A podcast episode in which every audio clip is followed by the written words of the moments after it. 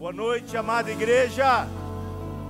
A paz do Senhor Jesus seja sobre cada um de vocês, amém? Pode sentar, meu querido, minha querida. Glória a Deus. Você está sentindo a presença dele nesse ambiente? Então vamos aplaudir essa presença gloriosa mais uma vez. Obrigado, Jesus. Obrigado porque o Senhor está nesse lugar. Aleluia. Aleluia. Amados, é algo inexplicável. Eu estava ali enquanto louvava e as mãos gelam, o coração quer parar. E falo, Senhor, são mais de, de 23 anos que o Senhor nos dá oportunidade como essas. Isso não passa, é tão bom. É tão bom porque esse temor é uma marca e um registro que todos nós precisamos ter. Quando nós estamos como enviados do Senhor, nós precisamos saber, e você não é só enviado do Senhor quando você está num altar, quando você está numa plataforma. Eu e você somos enviados do Senhor em todo o tempo. Em todo lugar que eu e você formos, somos enviados do Senhor. E podemos ser bênção, podemos ser instrumentos, poderemos ser usados. Por isso eu quero desafiar a você a levar essa verdade no teu coração. Amém, queridos? Esses dias eu sou alguém que observa muitas coisas. Eu às vezes fico elocubrando sozinho. Eu fico, eu gosto de apreciar, eu gosto de vislumbrar e extrair algumas pérolas de algumas cenas, de alguns momentos, aonde são tão simples e podemos passar desapercebidos, mas de repente você para e olha e vê, fala, isso aqui é Deus. É só Ele que pode fazer isso. E aí eu comecei a, a contemplar todo esse tempo, olhando toda a história, vendo como o Evangelho chegou até essa geração, e nós estamos aqui com a incumbência de levar para a próxima geração. Mas olharmos um pouco dos relatos e, como igreja local, como São Paulo, como Brasil, nós estávamos vivendo um momento e de repente a gente vê uma mudança no momento, mas nada disso tira a glória do Senhor. Nada disso. E eu comecei a fazer uma rápida visualização dos últimos 100 anos, de alguns episódios, de alguns eventos, de alguns acontecimentos que marcaram esse tempo. E em todo ele o Senhor estava ali presente. No começo do século passado, retrasado, 1900, século passado, houve aquele grande avivamento da Rua Azusa. Grande avivamento. Até pouco tempo atrás estávamos ali com a peça de teatro do teatro em si, poderosa. E nós vimos que naquele lugar as pessoas que estavam passando pela rua eram atraídas pela presença de Deus e entravam naquele ambiente onde os pregadores subiam num caixotinho e entregavam suas vidas para Jesus. Você fala, uau, que avivamento poderoso, que coisa tremenda. Mas você olha para isso e alguns poucos anos depois, no ano de 1918, 1919, uma grande pandemia entrou no mundo. A gripe espanhola, que apenas no ano de 1918 dizimou mais de 50 milhões de pessoas. E estima-se que no ano seguinte, nesses dois anos, não havia a tecnologia dos tempos atuais, mas mais de 100 milhões de pessoas foram dizimadas por esta pandemia. Você fala, meu Deus, como é que é isso? E aí eu comecei a olhar para outras situações como essa que tiveram, porque tudo é pautado em cima da gripe, é o vírus da gripe, é você vê a gripe tivemos duas guerras mundiais, porque um pouquinho antes dessa da gripe espanhola teve a primeira guerra mundial, aí depois nós vimos a segunda guerra mundial, aí nós vemos a gripe asiática no ano de 1957, 58, que não chegou no Brasil, mas na Europa, Estados Unidos, Ásia e alguns lugares e também milhares e milhões de pessoas sofreram por causa dessa pandemia também. Vimos a gripe de Hong Kong no ano de 68 e 69, a gripe suína no ano de 2000, 2009 e 2010, e agora esse coronavírus. Aí, se nós deixarmos que a nossa natureza humana, que o coração humano fica olhando para tudo isso, bate um desespero. Porque você fala, como é que pode isso? Milhões de vidas foram infectadas e ceifadas ao longo desses 100 anos. Mas começou o século com um grande avivamento. Como é que é isso? Mas as coisas não pararam por aí. Conceitos criados por homens que trouxeram distorções da verdade aconteceram nesses últimos 100 anos de uma forma assustadora. Regimes políticos que se levantaram, socialismo, comunismo, fascismo, capitalismo, ideologias. Quantas coisas entrando. Aquela frase que me dá arrepio: a religião é o ópio da humanidade. Ah, que horrível. E esses pensamentos humanistas, essas ideias de homem, querendo impedir, querendo apagar o fogo e a chama do Espírito Santo de Deus. E muitos perguntavam assim: por que Deus não mudou tudo isso? E eu respondo: porque o homem não mudou em Deus. Porque o homem mudado, o homem transformado em Deus, ele seria respostas para muitas coisas dessas. O problema não está em Deus, está em nós. O problema está em como eu e você nos portamos diante desses momentos. Aqui estamos no ano de 2021, desde janeiro de 2020, quando entrou essa pandemia, e olhamos para este cenário, e mesmo numa igreja hoje com um distanciamento dentro de um protocolo estabelecido, nos alegramos porque eu posso olhar para olhos, não posso ver para bocas. Não sei se você está sorrindo, se você está bocejando, mas eu sei que você está aqui. E outros estão escutando. Temos falado, eu sonho, nós sonhamos com aqueles dias de nos reunirmos como foi dito hoje de manhã pelo pastor Djalma, e de podermos nos abraçar de verdade. De vez em quando a gente dá uma. Né? Ninguém é de ferro. Mas o Senhor tem nos guardado. Mas eu olho para tudo isso, eu olho para toda essa situação e falo: Senhor, o que, que nós precisamos fazer? Qual é a nossa ação diante de tudo isso? E aí há um texto em 1 Coríntios, capítulo 9, versículo 24. Todos, na verdade, correm, mas um só leva o prêmio. Correi de tal maneira que o alcanceis. Correi de tal maneira que o alcanceis. Ele traz essa analogia porque numa competição, um só que vai vencer.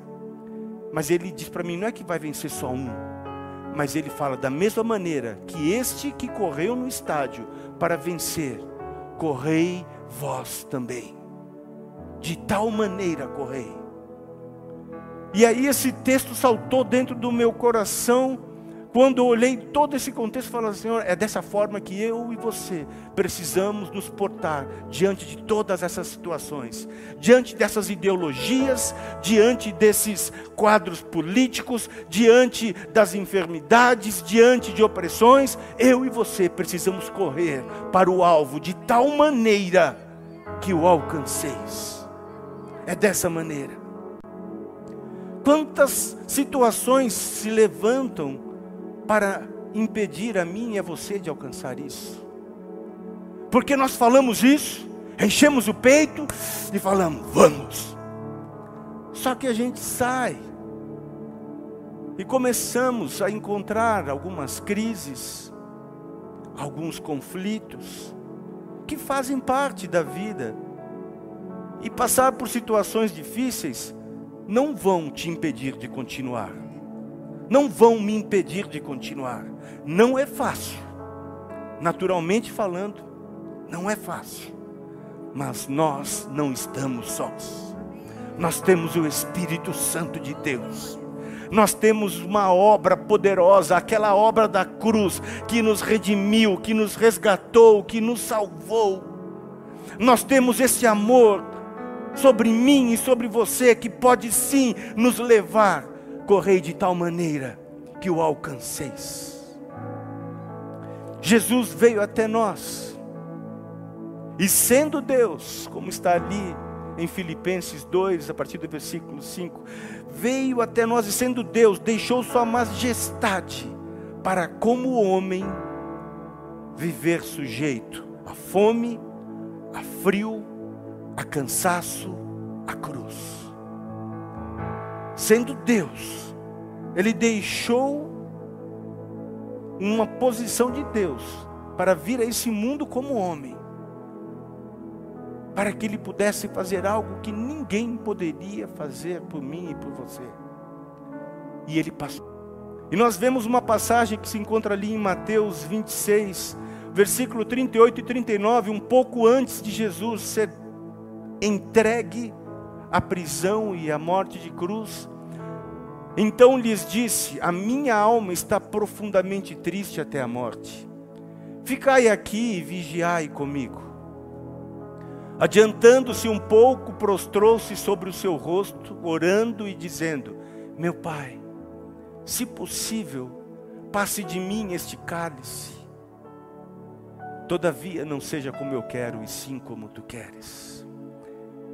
Eu vejo que nessa oração, nesse momento, Jesus ele estava ali para cumprir o propósito para o qual ele havia vindo a este mundo, a esta terra. E ele estava ali, tinha chamado seus discípulos para estarem com ele orando, porque ele sabia por tudo que ele ia passar.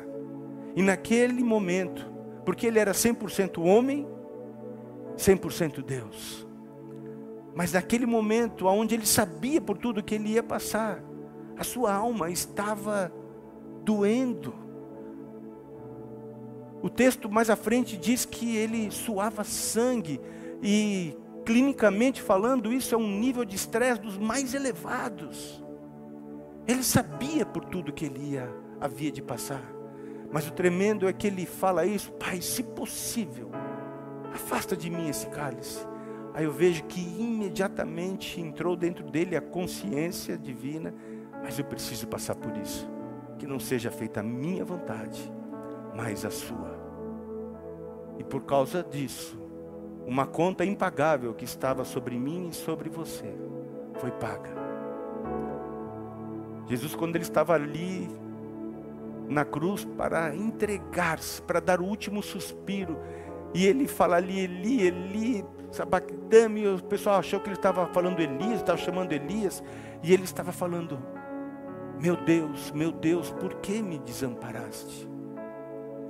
Aquele momento é um momento muito forte, porque o próprio Deus não podia olhar para o seu filho, porque todo o nosso pecado, o meu e o seu pecado, estavam sobre ele, e ele não podia olhar para o filho com essa configuração do pecado, aquilo era algo que ele não podia partilhar.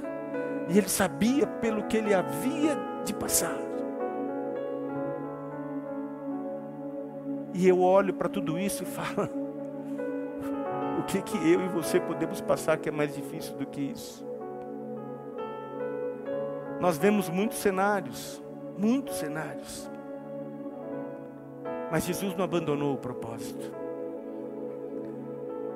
E eu estava falando com a minha esposa hoje pela manhã, foi interessante, porque eu estava chegando aqui na igreja, no estacionamento, encontrei uma família e, poxa, fazia tempo que eu não os via, eles são de mais idade. E aí eles estavam saindo, porque ela não estava passando muito bem, estava com pressão alta. E aí oramos com eles. No final do culto eu fiquei sabendo que o pastor Djalma, nosso apóstolo, também orou com ela. Ela está bem, estamos orando aí para que ela fique plena, em nome de Jesus. A irmã Mirtes, nossa querida irmã, ore por ela. E nós entramos aqui, eu chego aqui dentro, já encontro de cara uma irmã querida, que ficou viúva aí nesse período, irmã Graça. E aí, minha irmã, como é que você está? Ah, pastor, tem dia que não está fácil, mas eu vim, mas eu vim para culto. Eu falei, é isso, minha irmã. Eu falei, nós agradecemos ao Senhor. Aí saí dali, encontro uma outra situação, uma outra família. Então nós vamos encontrando, e isso está sendo algo frequente. Mas só de vê-los aqui. Aquela irmã não estava se sentindo bem, mas falou: Eu vou na igreja. Ela não conseguiu permanecer, ela saiu, mas ela veio. A outra passando por um processo do luto ainda, sofrendo pela saudade, mas glorificando a Deus. Aí outra família também que sofreu uma perda dura da mesma forma. E eu falava dentro de mim isso. É desse jeito. É assim que eu e você precisamos caminhar diante de todas essas coisas. Temos visto tantas pessoas vivendo crises sobre crises, conflitos sobre conflitos pensando em parar e desistir, mas nessa noite eu venho dizer para você: não pare, não desista, em nome de Jesus. E ainda digo mais: por que parou? Para você que parou, por que parou? Para que você parou? Muitas pessoas nesse processo não estão aqui no nosso meio. Tem muita gente que esfriou. Amados, estamos aí, a gente coloca máscara, passa álcool gel, mas vida que segue. Já pensou ficar dois anos dentro de casa enclausurado? Isso resolve alguma coisa? Não. Não, é pior. Existem dados que provaram isso. Precisamos cuidar, evitar aglomeração. Estamos fazendo, mas está tudo. Agora, por que parou? Porque você que está nos assistindo, ei, cadê você? Por que parou? Parou para fazer o quê? Você não foi chamado para isso, você foi chamado para alcançar, correr de tal maneira que o alcanceis. Nós não queremos que ninguém fique para trás. Nós queremos, como igreja, ver todos alcançando, todos chegando lá. Muitas vidas estão paralisadas por diversas circunstâncias, e não são os anos de experiência, não é quanto Deus já te usou, mas é estar alinhado ao propósito, entender que a igreja se move como organização e que alinhados com ordem, debaixo da autoridade, vamos vencer em nome de Jesus, amém? É assim, somos afetados pelo que vemos. E muitas vezes deixamos de viver conquistas por sermos levados pelo que vemos. Muita gente tem parado pelo que vê. Outro dia aqui passamos por uma onda, vocês lembram? Ah, o pastor Adson está com Covid. A pastora Vanessa está com Covid. O outro irmão está com Covid. Meu Deus, o Covid está na igreja, ninguém vai para a igreja. Para, calma. Calma. Menos. Ei, vamos caminhar, vamos avançar. Nós não fomos chamados, Deus não se agrada com aqueles que retrocedem. Nós vamos correr de tal maneira que o alcanceis. Uma das grandes lições que eu aprendi com isso está no texto de Números, capítulo 13, ali no versículo 1 e versículo 2. Fala de quando Deus diz a Moisés: para enviar doze homens. Disse o Senhor a Moisés: Envia homens que espiem a terra de Canaã, que eu hei de dar aos filhos de Israel. De cada tribo de seus pais enviareis um homem, sendo cada qual príncipe entre eles. Nesse momento, eles foram chamados para isso. Próprio Deus falou assim com Moisés: enviou os Moisés do deserto de Parã, segundo o mandado do Senhor. Todos aqueles homens eram cabeças dos filhos de Israel. Ele deu aos filhos de Israel. Quando Deus aparece para Moisés ali na sarça ardente, ele fala: Olha, estou te chamando, você vai libertar o meu povo, que está cativo há mais de 400 anos, e eu vou te usar se prepara, mas eu tenho toda aquela história que você conhece de Moisés, e ele falou: E vou preparar uma terra que mana leite e mel, e você vai conduzir o meu povo até lá. Direção, objetivo, propósito. Como diz o militar, lição dada. Não, não é lição, como é que é? Tarefa. Tarefa dada, tarefa cumprida. E vão para cima. Ele tinha isso. Quem falou? O próprio Deus. Eles já haviam saído, e vocês lembram? Saíram de um jeito do Egito, dez pragas violentas, porque Faraó não abria o coração de jeito nenhum. E o Egito tomou, tomou uma, duas, três, dez. Até a última, que era dos primogênitos, vocês lembram. Saíram, levaram tudo, levaram ouro, levaram animais e tal. O faraó se arrepende, corre atrás, o mar ele sai. Uau! Olha esse Deus. O Deus de Moisés é o nosso Deus. Vamos que vamos. Estamos dentro. Aí essa mesma turma que viu tudo isso está nesse contexto. Moisés fala: turma, um de cada tribo. Vão lá, espiem a terra que o Senhor já nos deu. E a turma vai. E a turma chega lá e falou: ó, 40 dias eles permaneceram e voltaram. E aí, como é que é a terra? A terra é boa. Olha os frutos, cachos de uva. Dois caras para carregar o cacho de uva. Frutas e abundante. Tem leite mesmo, mas tem gigante, tem os anaquins. As cidades são fortificadas. Não é para nós, não é para nós. Mas Deus tinha dito para eles, Ele deu aos filhos de Israel. Olha do versículo 25 ao 33 que diz a esse respeito. Ao cabo de 40 dias voltaram de espiar a terra Caminharam e vieram a Moisés e Arão e toda a congregação dos filhos de Israel no deserto de Parã, a Cádiz. Deram-lhes conta a eles e a toda a congregação e mostraram-lhes o fruto da terra. Relataram a Moisés e disseram: Fomos à terra que nos enviaste, verdadeiramente mana, leite e mel, este é o fruto dela.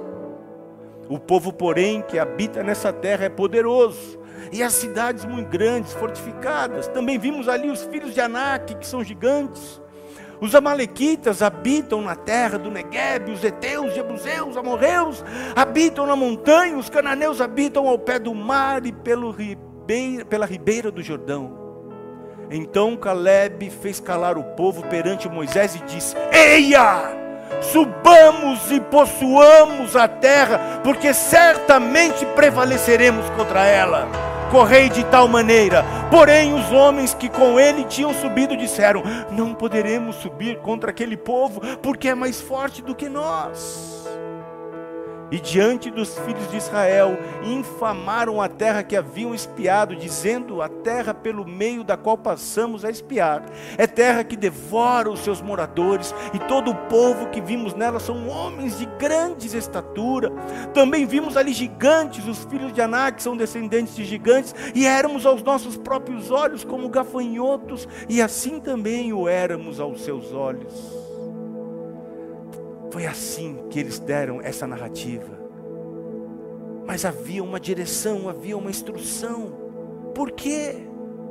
Por que desistir? Eu estou falando de pessoas que viram o mar se abrir, que passaram pelo mar, que viram as pragas, que sabia que Deus havia dito isso, mas de repente aquilo que eles estavam vendo, as circunstâncias que eles viram, parece que apagou todo aquele histórico que eles tinham tudo aquilo de poderoso que eles tinham visto o próprio Deus fazer, pararam, desistiram diante de uma direção que Deus já havia dado a eles. Murmuraram, mesmo vendo tudo que Deus havia feito. Deus abriu o mar, Deus enviou o maná, chuva de cordões. Eles queriam, ah, a gente não tem pão. Maná, todo dia de manhã estava maná, recolhia. Ai, que vontade de comer carne. Codorniz, turma mimada. Ai, está muito calor, deserto durante o dia é calor, não tem problema. Coluna de nuvem para guiar vocês e para ficar a temperatura ambiente. À noite no deserto é muito frio, não tem problema. Coluna de fogo para guiá-los e caminhar. Sabe, e essa turma que viu tudo isso, tudo isso, quando chega na hora de entrar no propósito da terra, pararam. Por que parou? Por que parou? Por que, que você parou? Você que tem uma palavra de Deus para a tua vida, você que tem um chamado de Deus, você que foi chamado para servir na casa do Senhor, para viver comigo, por que você parou? Para que você parou? E no capítulo 14, do versículo 27 ao versículo 38, eu não vou ler para a gente ganhar tempo, mas fala das consequências. Eles quiseram apedrejar Moisés, porque Josué e Caleb, Caleb falou aqui: Eia, o que, que é isso? Vamos entrar nessa terra. E eles quiseram apedrejar Moisés, Caleb e Josué. Aí Deus entra: Não, não, não. Mas aí vem a consequência. Aí a batata assou. E Deus falou: estou cansado dessa turma. Murmuram e dei, fiz eles saírem do Egito com riquezas, com tudo, reclamaram por causa de pão, reclamaram por causa de carne, reclamaram por causa de calo, tudo, só reclamam, reclamam, cansei. E Moisés chegava lá, não, Deus, não cansa não. Peraí, Deus. Um coração misericordioso. Mas ele falou, não vai ficar assim não para cada ano, para cada dia, foram 40 dias, para cada um desses 40 dias, vai ser um ano que eles vão ficar rodando nessa terra. E não vão chegar no objetivo. E toda essa geração, acima de 20 anos de idade, não vai entrar nessa terra, senão Josué e Caleb dos outros que tinham 20 anos ficaram andando e foram morrendo, morrendo. Quando acabou aquela turma, acabou aquela turma, tá, agora vão entrar. Sofreram uma severa consequência. E nós temos recebido tantas direções de Deus. E eu olho para essa palavra e trago para nós nos dias atuais e nós temos visto tantas situações, temos tratado algumas crises e alguns conflitos que temos sido acionados para trazer uma direção e temos visto exatamente isso, algumas pessoas desistindo de uma direção que Deus deu, porque de repente no caminhar algumas alguns conflitos aconteceram algumas decisões erradas levaram e perde-se, deixa de se alcançar aquilo que foi liberado por Deus, por causa de situações que estão vendo e vivendo. Para vencermos em cada área de nossa vida, precisamos tomar algumas ações. Existem áreas de nossa vida que têm causado algumas paralisias, mas para que eu e você possamos vencê-las, precisamos tomar algumas atitudes. E muitas vezes são atitudes tão práticas, tão simples, mas que ajudarão a mim e a você a chegar lá. Por exemplo, se você está com alguma dificuldade com o seu, você não tem cuidado do seu corpo como deveria cuidar. Essa turma andava, andava, andava, andava, andava. Por isso que eu acho que ali não tinha nenhum, ninguém com problema. Sabe por quê? Porque andava, caminhar é bom.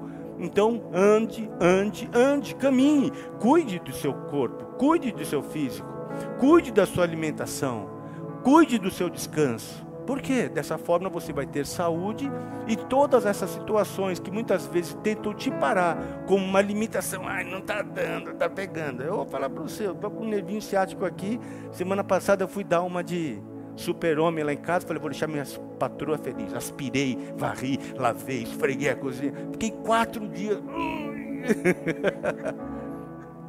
Estou chegando na categoria sexo aí, daqui a pouco já viu, né? Sexentinha, daí já o corpo fala: é, você não é mais aquele menino. Dá para fazer algumas coisinhas, mas se cuida. Então, são coisas práticas. Mas limitações físicas não vão te impedir de experimentar o mover de Deus na tua vida. Eu não sei quem já viu, mas já há muitos anos tem um, um pregador americano que ele nasceu sem os braços e sem as pernas. E ele viajava para ministrar pros, nas universidades, para jovens e tudo. Ele era carregado e colocado em cima de uma mesa. Porque ele era um toquinho desse tamanho. Era cabeça e tronco. Sem os membros. E isso não o impediu de ser uma voz em uma geração. E quantas pessoas que eu e você já conhecemos limitados que são instrumentos poderosos de Deus e às vezes a gente, por causa de uma dor de cabeça, que não é brincadeira porque eu sofro com isso, a gente fica impedido naquele momento. Mas a gente ora e toma um remedinho e vamos para cima. Mas precisamos fazer algo sobre isso. Uma vez eu estava fazendo uma meia maratona e era o meu sonho eu estava treinando e tal, e a meia maratona ia ser no domingo, lá na cidade universitária, e eu estava fiado. Aí na sexta-feira, antes de termos um grupo, nós tínhamos um grupo de vida, e eu falei, vou dar uma corridinha na esteira lá do prédio que a gente morava, só para deixar soltinho e tal, para me preparar para domingo. E tô lá correndo 5 quilômetros na minha esteira, daqui a pouco eu só senti uma fisgada na panturrilha. Tchum! Aí fui para casa mancando, meti gelo tal, passei cataflã. Aí falei, Senhor, eu quero tanto fazer essa prova. Senhor, cura nessa noite, nessa noite. Não levantei no dia seguinte, não estou sentindo nada. Fui lá pegar a inscrição e, e gelo e cataflã. E passei o sábado inteiro. Domingo, 5 horas da manhã, saí para ir lá para fazer a prova, lá na cidade universitária. Falei, vai dar, tá bom. Enfesado, cheio de fé, fui trotando, fui trotando do carro até a lagada, alonguei, tudo, vamos embora. É isso aí, Deus. Obrigado, Jesus, que eu estou aqui, né? Afinal de contas, Salmo 37, 4 diz: Agrada-te do Senhor teu Deus, e Ele satisfará os desejos do teu coração. Eu vou fazer a minha maratona. Comecei a correr no quilômetro 1, tum, tum. Ai, eu falei, meu Deus, o carro está tão longe, o que, é que eu vou fazer? Eu mancando. Daqui a pouco passou do meu lado um perneta com duas perninhas daquelas de ferro assim. Falei, o cara não tem nem panturrilha. O cara vai embora, foi embora. Falei, eu vou, eu vou. Eu fui jogando, fui jogando, completei os 21 quilômetros. e passou aquela dor. e aí eu extraí uma lição extraordinária. Não são algumas limitações que surgem em alguns momentos que vão te impedir de realizar feitos poderosos no Senhor. Não são, não são. Muitas experiências que podem ser vividas por nós, ou não, o Senhor conhece, Deus sabe, Deus pode, se Deus quiser, Deus fará. Percebe? Mas cabe a nós fazermos algo para que isso se cumpra precisamos ter alguns cuidados: cuidado com a nossa saúde, cuidado com o nosso corpo, cuidado com a nossa mente, cuidado com a nossa alma, com as nossas emoções, cuidado com o nosso espírito. O que que tem te enchido? Você tem sido suprido pela palavra de Deus? Você tem buscado o alimento poderoso, genuíno, verdadeiro que é a palavra de Deus? Que satisfaz, que fala, que nos corrige, que nos ensina, que nos anima, que nos fortalece. Se nós não buscarmos a palavra de Deus para que nela meditemos de dia e de noite, como diz Salmo capítulo 1, como que você vai conseguir extrair alguma coisa? Você não vai extrair porque você está fazendo atividade física, uma boa alimentação, não. Isso é parte. Mas a palavra, ela tem que ser o centro. Deus tem que ser o centro na minha e na sua vida. Humanamente falando, vemos pessoas normais se superando para alcançarem algumas conquistas. Pessoas que não têm a palavra e que se esmeram, se dedicam e conseguem algumas conquistas. Legal, bacana. Mas tem mais do que isso. Tem muito mais. Vá e faça aquilo que está no teu alcance. Não deixe de fazer aquilo que está no teu alcance. Porque não adianta também você ficar lendo a palavra de dia e de noite, só que lendo a palavra, tomando garrafa de Coca-Cola, comendo coxinha, comendo um monte de fritura, entendeu? Você vai estar cheio da palavra, cheio também. Aí daqui a pouco você fala, dá um aleluia, glória, e Deus te recolhe, porque você fala, é, entupiu as tuas veias. artéria, artéria, me perdoa. Então nós precisamos fazer alguma coisa, mas existe uma limitação muito grande que se chama a nossa alma, as nossas emoções. E é nela que nós temos visto, porque estamos, o que mais se ouve falar nesse dia são as doenças de alma. Todas as doenças de alma, tudo que a gente ouve aí, um monte de nome novo que apareceu que a gente nem estava tudo aí, tudo doença de alma, brotando assim, ó, multiplicando. O que, que é isso? Não, tá essa síndrome do Pratt Meu Deus, meu Deus. E pessoas, você quer ver alguém? Na Bíblia tinha isso. Olha para Elias, profeta de Deus. Veja ali no capítulo 17, ele vem sobre a minha palavra não vai chover. E não choveu. Uau! Elias mandou e ficou sem chover. E rei Acabe, que era casado com uma mulherzinha ruim, ruim, Jezabel, e ele era tonto, ela fazia Jezabezada dela lá, e tá lá e tal, e aquela coisa, e três anos e não chovia, não chovia, e fome, e seca, toda aquela confusão. E naquele tempo Deus falou: sai, vai para tal lugar, vou te sustentar. O corvo ia, levava comida e tal, e ele andou e foi. Depois ele volta e o, e o, e o Jezabel, Acabe estava na, na dele, falou: pega esse cara, pega esse cara. E aí tinha Obadias, que era um servo lá de, de Acabe que falou, encontrou com ele Elias, por favor, só que Obadias temia o Senhor. Eu, vai lá, o, o rei está precisando falar com você, fala para ele, fala para ele que vai chover. Eu não, se eu vou lá e falo, depois você não aparece, ele vai me matar. O Obadias falou, cara, eu, eu, eu eu protegi 100 profetas, separei 50, sustentei eles com pão e água, porque Jezabel estava matando todos os profetas. Eu, eu, eu, eu, eu reconheço que o teu Deus é o Deus Todo-Poderoso. Tá bom, aí chegou a hora, pintou o um encontro lá, Elias e Acabe. Falei: é o seguinte, vamos resolver uma parada aqui. Se o teu Deus aí com D minúsculo ou meu Deus, quem é que é o Deus? Vamos fazer o seguinte, vamos fazer uma prova, né? Vamos colocar aí o sacrifício, fazer e falar, ó, Aquele que Deus receber, esse é o Deus verdadeiro. E os caras foram lá, os profetaiadas lá de Baal, e fizeram lá, e meteram fogo, e se batia, e sangrava, e manda fogo, e ficava do lado, e nada de vir fogo, nada de vir fogo. E Elias não tirava, fala mais alto, de repente ele não está escutando. Talvez ele esteja dormindo, vai lá, vai lá, daí nada, nada. Daí chegou a vez dele. Olha só, não tinha água. Daí ele chegou, mandou abrir uma vala, colocou lá as pedras, doze pedras, doze tribos, todas, todos os atos proféticos. E aí pegou, falou: enche de água. Aí pegou, molha a lenha. Já viu lenha molhada pegar fogo? Não, molha a lenha, né? Molha o sacrifício, molha, encharca aí. Deus, manda, fire fogo. O Deus de Elias é o verdadeiro Deus. Pois é, vem cá, os 400 profetas, vem cá. Cheio de Deus. Cheio, cheio. Aí daqui a pouco a endemoniada lá da Jezabel falou: Quem é que esse cara está pensando? Esse cara que foi ousado, que fez tudo isso, sabe o que ele fez? Fugiu de Jezabel. Deus, tira minha vida. Já devia ser alguma crise dessas aí que ele teve. Não tinha psicólogo para atender ele. Mas aí ele tinha o Senhor dos Senhores. Só que isso mostra a nossa humanidade. Porque eu não estou querendo, a gente não é super-homem, nós precisamos uns dos outros. Nós precisamos. Precisamos.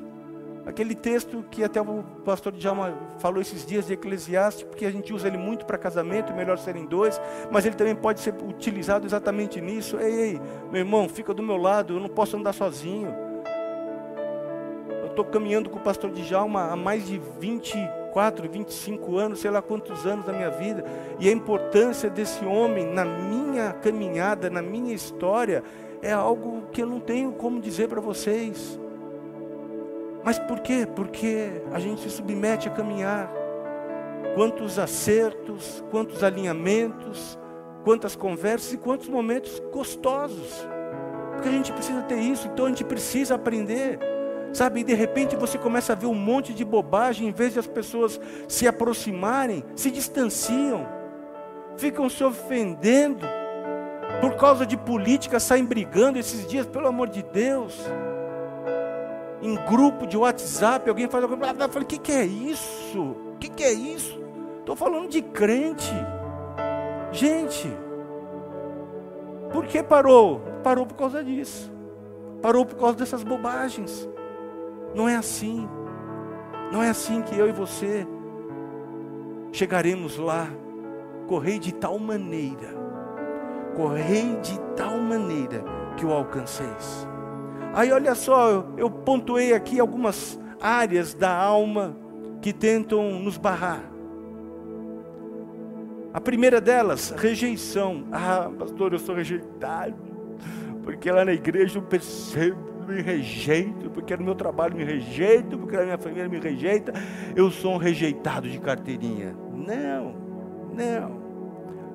Se é rejeitado, para a tua rejeição existe algo que se chama o amor de Deus o amor de Deus. Romanos 8, 35. Bota aí para nós, do 35 ao 39. Quem nos separará do amor de Cristo? Será tribulação ou angústia? Ou perseguição, ou fome, ou nudez, ou perigo, ou espada? Como está escrito, por amor de ti somos entregues à morte o dia todo fomos considerados como ovelhas para o matadouro. Em todas essas coisas, porém, somos mais que vencedores por meio daquele que nos amou. Porque eu estou bem certo de que nem a morte, nem a vida, nem os anjos, nem os principados, nem as coisas do presente, nem do porvir, nem os poderes, nem a altura, nem a profundidade, nem qualquer outra criatura poderá separar-nos do amor de Deus que está em Cristo Jesus, nosso Senhor. Você não é rejeitado, você é amado. Aleluia! Aleluia! Aleluia!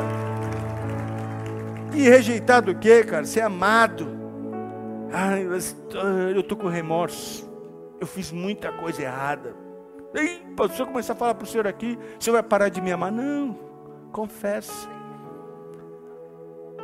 Ah, mas eu não posso me perdoar. Se perdoe. Para remorso, o que, que nós temos? Qual que é o antídoto da alma para o remorso? Arrependimento. Arrependimento. Mudança de atitude. Remorso é um sentimento, arrependimento é mudança de atitude. Eu não faço mais aquilo. Aquele que roubava, não roube mais. Aquele que mentia, não mente mais. Aquele que adulterava, não adultere mais. Aquele que vivia na pornografia, não ande mais na pornografia. Aquele que era glutão, não glutine. Aquele que era pingaiado, não pingaia. E vamos, arrependa-se. E olha o que, que diz Romanos 12, 2: E não vos conformeis com este século, mas transformai-vos pela renovação da vossa mente, para que experimenteis a boa, agradável e perfeita vontade de Deus. Aleluia! Aleluia! Então, deixe o remorso para lá, que é sentimento, arrependa-se e seja transformado em nome de Jesus. O terceiro, o terceiro ponto que tem sido algo que tem paralisado muitas pessoas é o desânimo. Pastor, esse período judiou. Eu tinha tantas lojas, tive que mandar os funcionários embora, tive que vender tudo, quebrei de maré, maré, maré. Estou devendo até o último fio de cabelo pelos próximos 10 anos. Eu não vejo a menor possibilidade, pastor. Estou desanimado, não quero, não quero saber mais de igreja. Não quero, o senhor sabe como eu ajudava, pastor. Você sabe que tudo aquilo que eu ganhava, eu ia lá, pastor, mas olha o que aconteceu, cadê Deus? Onde é que Deus e Deus percebe? Eu estou desanimado. Para, cara. Para o desânimo existe um antídoto se chama perseverança. Tiago 1, do versículo 2 ao 4. Tende por motivo de grande toda alegria o passardes por várias provações, sabendo que a provação da vossa fé, a sua fé está sendo provada, uma vez confirmada, produz perseverança. Ora, a perseverança deve ter ação completa para que sejais perfeitos e íntegros, em nada deficientes. É assim que acontece. Por isso nós temos histórias extraordinárias. Apóstolo Djalma, quantas vezes já compartilhou aqui essa história como empresário do que aconteceu, do que virou, aí está aí, perseverou não deixou o desânimo. Foi fácil? Claro que não. Ouviu algumas pessoas que tocaram, sim, mas por isso são escolas, por isso são referências nessa geração. E a tua história de desânimo e de derrotado momentaneamente, ela pode ser transformada num referencial para a próxima geração. Então, tire o desânimo e seja perseverante em nome de Jesus. Já estamos acabando. O quarto é a decepção. Pastor, eu fui de um ministério, você não está entendendo. Foram 20 anos naquele ministério. Depois de Deus, eu era o terceiro. Estava ali, ó. E sabe o que fizeram? Puxaram o meu tapete, pastor. Puxaram. Acabou com o meu ministério porque as pessoas falaram, ah, me maldisseram e não sei o que. Decepção. Não, pastor, estou decepcionado. Porque o meu marido, que é a minha esposa, porque o irmão que era meu sócio, por quê, por quê, e traz, traz um monte de coisa para justificar a sua decepção. Sim, quem nos decepcionou aqui? Quem? Quem? Nós sofremos isso. Mas tudo isso são escolas. São escolas porque quando a gente se decepciona com pessoas, a gente olha para aquele que nunca vai nos decepcionar. Nunca. E aí, para isso, nós temos o que? A confiança nele. E para isso, tem um texto poderoso, Abacuque, capítulo 3, versículo 18 e 19. Todavia, Todavia eu me alegro no Senhor, exulto no Deus da minha salvação. O Senhor Deus é a minha fortaleza e faz os meus pés como os da corça e me faz andar altaneiramente ao mestre de canto para instrumentos de essa, essa versão aí é a ara mesmo? Então vamos, deixa eu ver aqui. Ó. Ainda que a figueira não. Abacuque 3, 18 e 19. É isso?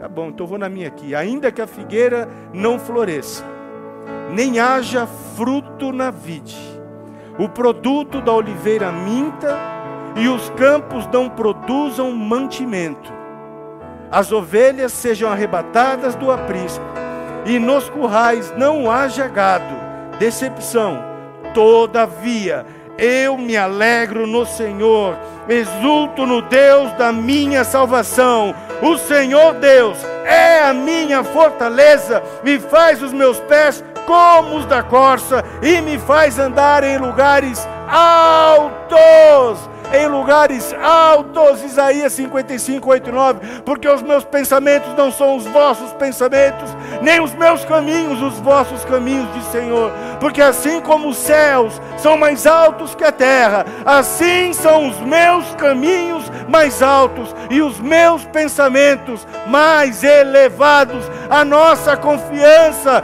está nele. Se você sofreu decepção, ei, lança a tua confiança nele. Aleluia! Aleluia! E o último, a última paralisia que muitos, muitos estão é o fracasso. Sentimento de fracasso é terrível. Sentimento de fracasso é aquilo que você tanto esperou, que você estava realizando e de repente tudo muda e aquele projeto e aquele processo desaba, ruína, fracasso total. E aquele sentimento, eu sou um fracassado. Eu sou o pior dos piores. E quantas pessoas, por causa desse sentimento, tiram a sua própria vida? Quantas pessoas que hoje cometeram uma loucura por causa desse sentimento de fracasso? Se enfiam nas drogas, no álcool, destroem suas vidas por causa de um sentimento. Parou por quê?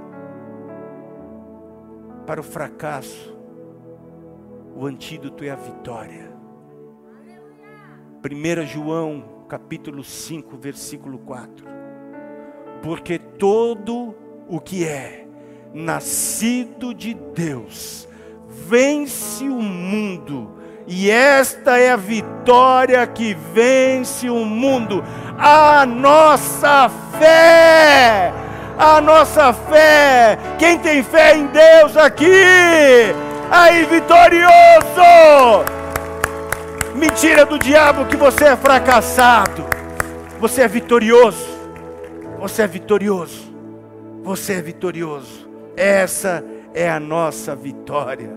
Aleluia. Glória a Deus. Ministério da música, por favor. Vamos nos colocar em pé. Aleluia. Porque parou. Parou para fazer o quê? Eu parei para dar um tempo, pastor. Não, não, que tempo, cara, que tempo. Corri de tal maneira que alcanceis. Tem um propósito de Deus. Um propósito de Deus. Eu, eu não tem promessa? Claro que tem promessa. Claro que sim. Saber que você é herdeiro de Deus, co-herdeiro em Cristo Jesus. Você tem ideia do que é isso? Vai pegar lá. Pega lá a Bíblia. Toda a tua herança, a minha herança está lá. Verdades ao nosso respeito que precisam ser vividas. O último texto que eu queria compartilhar com vocês está em 2 Coríntios, capítulo 4. Segunda carta de Paulo aos Coríntios, capítulo 4, versículo 8 e 9. Em tudo somos atribulados porém não angustiados, perplexos, porém não desanimados, perseguidos, porém não desamparados, abatidos, porém não destruídos. Aleluia. Você, você não está destruído, você não está desamparado, você não precisa andar desanimado, você não precisa andar angustiado. Sabe por quê? Porque eu e você somos herdeiros. Herdeiro do Deus vivo. Porque eu e você somos a igreja do Senhor Jesus aquela que passou por todas aquelas tribulações. Eu peguei dos últimos 100 anos, você não faz ideia o que tem para trás. Mas se a igreja, com tudo aquilo, com duas guerras mundiais, com o holocausto, com várias pandemias, com um monte de catástrofes, terremotos, tsunamis, com tudo isso, a igreja continua mais forte do que nunca. Sabe de uma coisa? Eu e você somos a igreja. Então, se você entrou nesse lugar, abatido, desesperançoso, fracassado, desanimado, você não vai sair desse lugar do mesmo jeito que você entrou. porque existe uma liberação de Deus sobre a minha e a tua vida, para que eu e você caminhemos e andemos nessas verdades. Você recebe isso? Então dá um glória a Deus aí, aplauda o Senhor. Aleluia! Louvado seja o nome do Senhor.